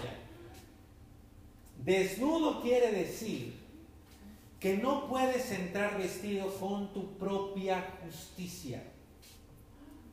Y esto es tal vez de las cosas más difíciles de aceptar por parte de una persona religiosa.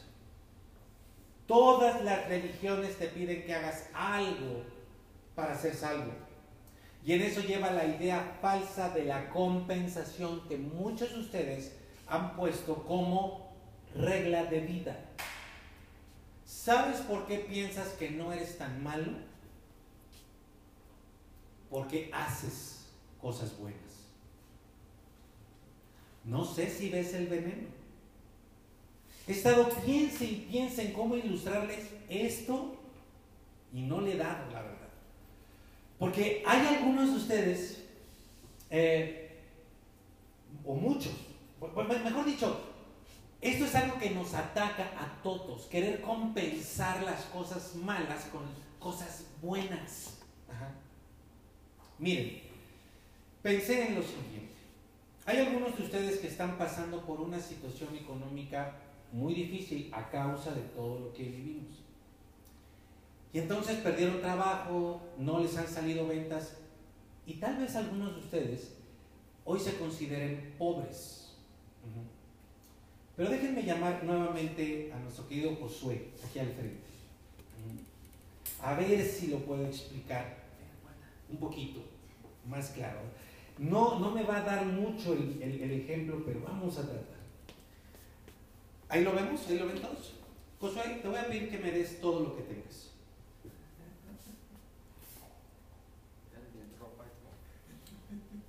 Dame todo lo que tengas. ¿Ok?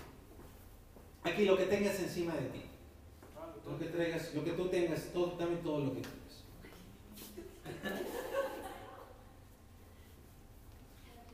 ¿No traes nada en las bolsas? No. Ok. Muy bien, entonces ya me dio su chaleco. Me está dando su cinturón. Muy bien. Me está dando sus lentes. Me va a dar sus zapatos. Acá están sus zapatos. Y entonces, ¿haremos eso? Ya están sudando ahí, ahí en casa. Fíjense que yo quise, yo quise llamar a Josué, que es bastante jovencito, como dijo en uno de nuestros programas de radio, tiene simples 15 años. Porque si yo le digo, dame todo lo que tengas, él, él no sé si se están dando cuenta, él lo está entendiendo. Dice, ¿todo? Y, rápidamente él se responde a sí mismo, todo. Y entonces ya, me, ya se quitó los zapatos, sus lentes, que necesita para ver, su chaleco, su cinturón. Está a punto de quitarse la camisa, no trae una camiseta abajo, lo cual nos hubiera hecho ver cosas indebidas. Pero después de eso, si, él se hubiera quitado su camisa, rápidamente hubiera ido por el pantalón, ¿verdad? Y todos acá, ¡ah! Asustados. Te hubieras quitado, no sé si traigas truza o tanga, o boxers. ¿Te hubieras quitado los boxers para dármelos? Pues. Difícil, ¿verdad? Difícil, gracias, José difícil entregarlo, entregarlo todo. Miren, ¿qué les quiero decir con esto? A veces pensamos que ya no tenemos nada, pero seguimos teniendo. Algo tenemos. No tener ser pobre es literalmente, literalmente tener nada. Entonces tú puedes estar pasando por una situación económica muy difícil, pero ser pobre es que no tengas ni siquiera una camisa, un pantalón, una truza, ropa interior, un lugar para dormir. Eso es ser pobre. Mira lo que dice Mateo capítulo 5, versículo 3. Dice, bienaventurados los pobres en espíritu, porque solamente el pobre de espíritu recibe el reino de los cielos. De ellos es el reino de los cielos. Entonces, el pobre espiritual es el que llega al punto de darse cuenta que tiene literalmente nada en su vida con que justificarse ante Dios. El pobre espiritual es el que llega al punto en su vida en que se da cuenta que literalmente tiene nada que ofrecerle a Dios para justificarse él ante Dios. Tiene nada que ofrecer. Primero hay que darse cuenta, luego aceptarlo. Cuando uno llega a ese punto es cuando realmente pedimos clemencia. Porque sabemos que lo único que merecemos es muerte eterna. Y la gran mayoría de las personas que están en el camino ancho de la religión no se han dado cuenta. Creen que tienen algo que ofrecer, con qué justificarse, porque viven de acuerdo al, al parámetro del mundo, alineamiento del mundo de compensar. Por eso es que no te crees tan malo.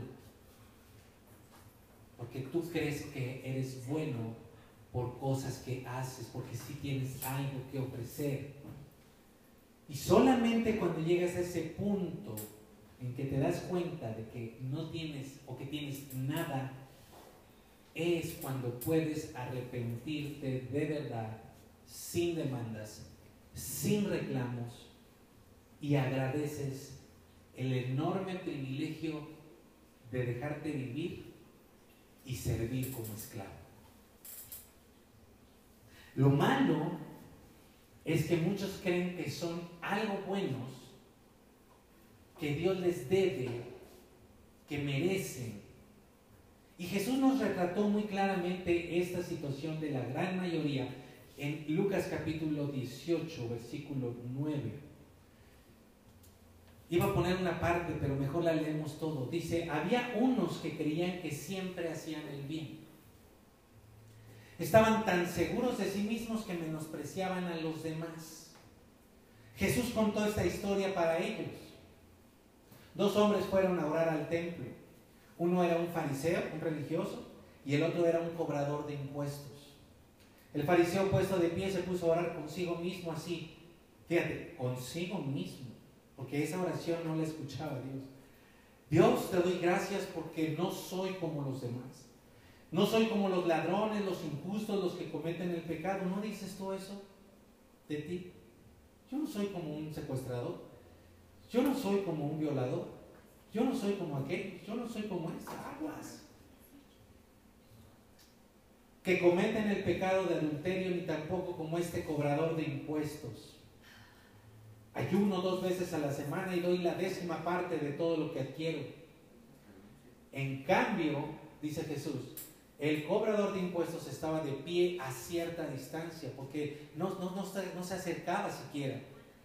Cuando oró, dice Jesús, ni siquiera levantó la vista al cielo por la vergüenza que él tenía de saberse total y absolutamente pecador sino que se golpeaba el pecho para mostrar que estaba arrepentido y decía, Dios, ten compasión de mí. Te voy a traducir eso, porque no merezco absolutamente nada más que la muerte. Y Jesús remata diciendo, les digo que este, este pecador fue a su casa aprobado por Dios, pero el otro se fue reprobado. Porque el que, el que se cree mucho será humillado, pero el que se humilla recibirá honor. ¿Cuál eres tú? Ahí tienes la prueba de que se puede llegar a una condición de cero orgullo y vivir de manera totalmente humilde. Eso es ser humilde. Cuando te das cuenta de quién eres. Cuando te das cuenta que no tienes nada que ofrecer. Por eso tienes hambre y sed de lo que no puedes tener. Justicia.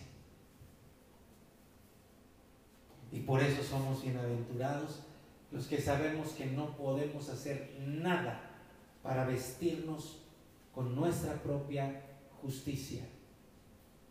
Pero ¿qué se predica en el otro camino? Ven, vengan todos, únanse a la fiesta, vengan a la fiesta de alabanza, vengan a la experiencia del Espíritu, sé cómo eres, no importa cómo seas, sé sano, sé rico, sé feliz. Ven para que Dios cumpla todos tus sueños. Ah, qué bonito se oye. Qué veneno tan mortal hay en esas doctrinas de demonios.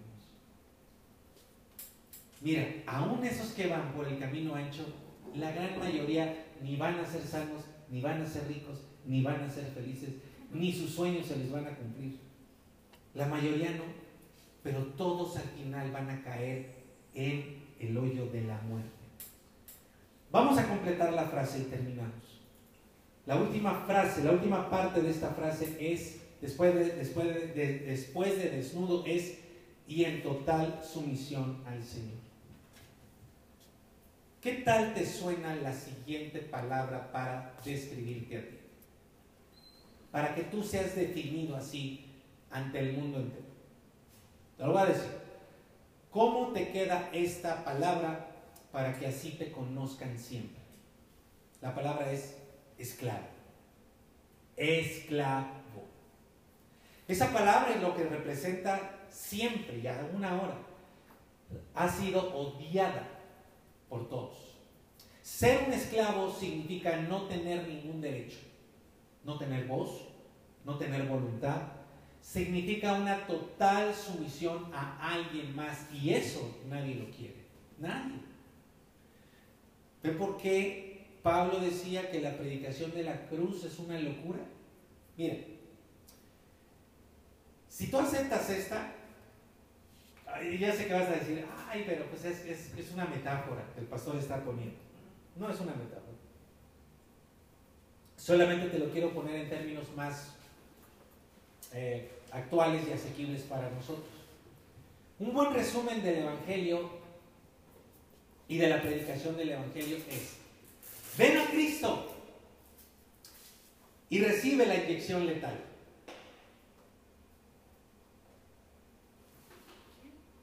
Ven a Cristo y recibe la inyección letal. ¿Alguien? ¿Ven? Acá nadie quiere eso. ¿Tú sí la quieres? Entendámoslo, eso es el Evangelio. ¿No me lo entendieron? ¿No me entendieron qué es la, qué la inyección letal? Nadie quiso eso.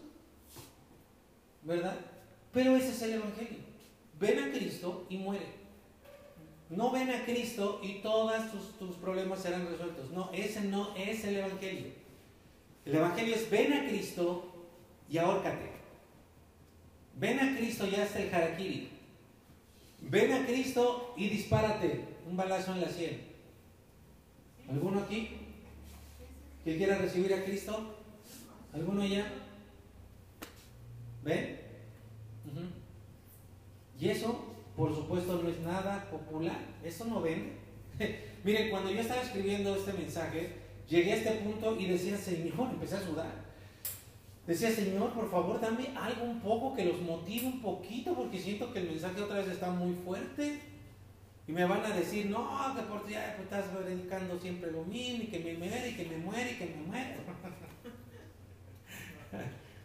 Pero miren, si yo hiciera esto y le hiciera caso a mi carne, pues caería inmediatamente en el lado de ser un falso maestro.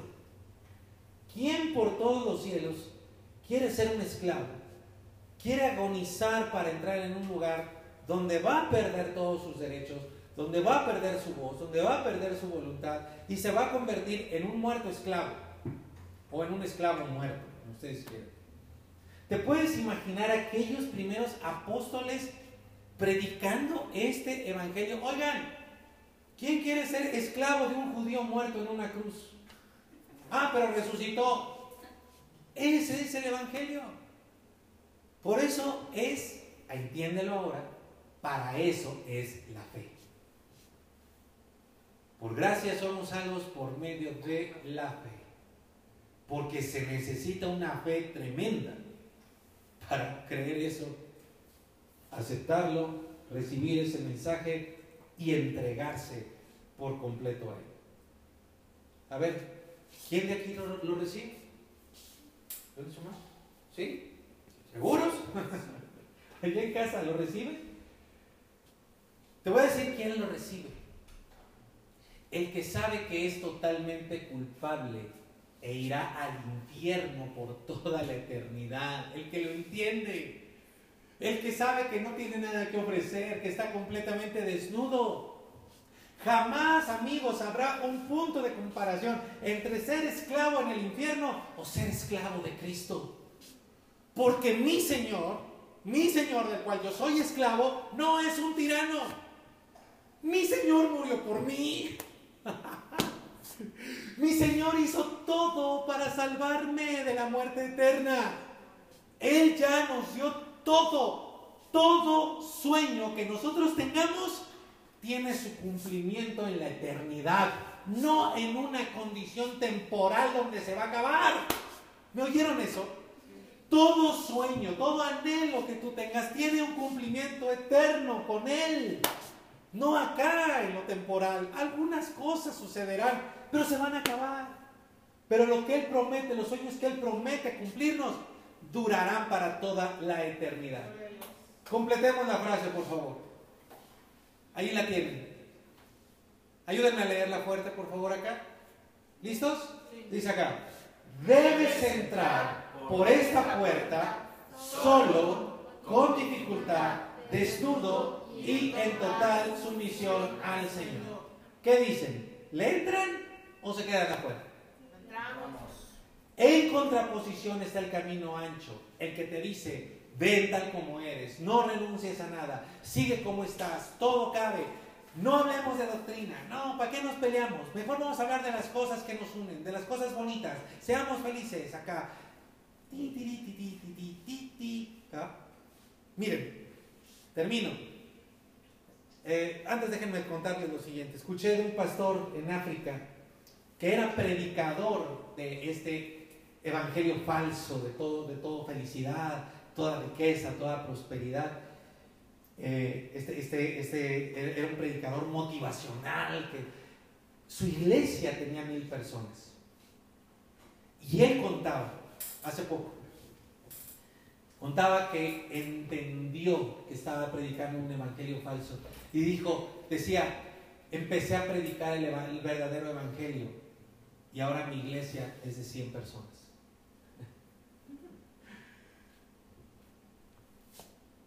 Así es, los pocos. Lucas capítulo 13, versículo 22. Tremendas palabras del Señor Jesús. Mira, Jesús iba por los pueblos y aldeas enseñando mientras se dirigía a Jerusalén. Y entonces, a causa de su enseñanza, alguien dijo, Señor, son pocos los que se salvarán, porque empezó a escuchar el Evangelio, la, de la enseñanza de Jesús, y dijo, dijo este pobre hombre, ¿verdad? O mujer, como que no muchos le van a entrar a esto. Señor, son pocos los que se salvarán. Oye Jesús, seguramente era un seguidor suyo porque venía en la, en la campaña ahí de varias ciudades, ¿verdad? Porque se iba dirigiendo hacia Jerusalén. Dice, oye Jesús, yo no como que estemos teniendo mucho éxito, como que no muchos nos están siguiendo.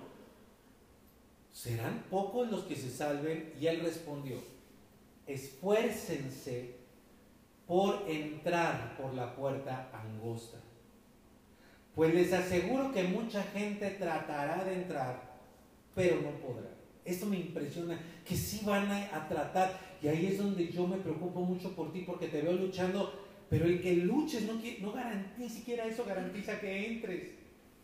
25. Supongan que el dueño de una casa ya ha cerrado la puerta y ustedes se quedan afuera llamando y entonces dicen, Señor, ábrenos la puerta. Porque un día todos los que no quisieron entrar se van a dar cuenta que debieron haber entrado. Pero Él les responde, no sé de dónde son ustedes. Entonces Jesús les dice, entonces ustedes dicen, nosotros comimos y bebimos contigo y tú nos enseñaste en nuestras calles. Y Jesús les dice, no sé de dónde son ustedes. Por favor, les ruego, apártense de mí, porque ustedes quisieron entrar, pero lo único que seguían haciendo y siguieron haciendo toda su vida es hacer su voluntad, hacer el mal. Dos caminos, ambos prometen el cielo, solo uno te va a llevar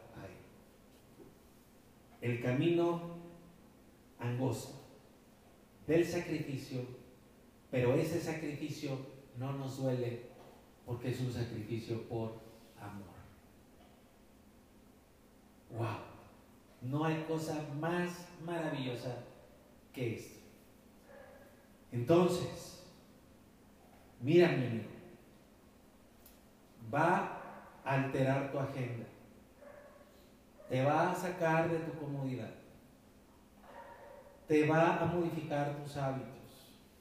Vas a tener que poner en ese, en ese altar tu carnota que te ha tenido bien dominado. Y vas a tener que poner, vas a tener que, tener que poner tu raciocinio, tu lógica. ¿Estás dispuesto? ¿O no?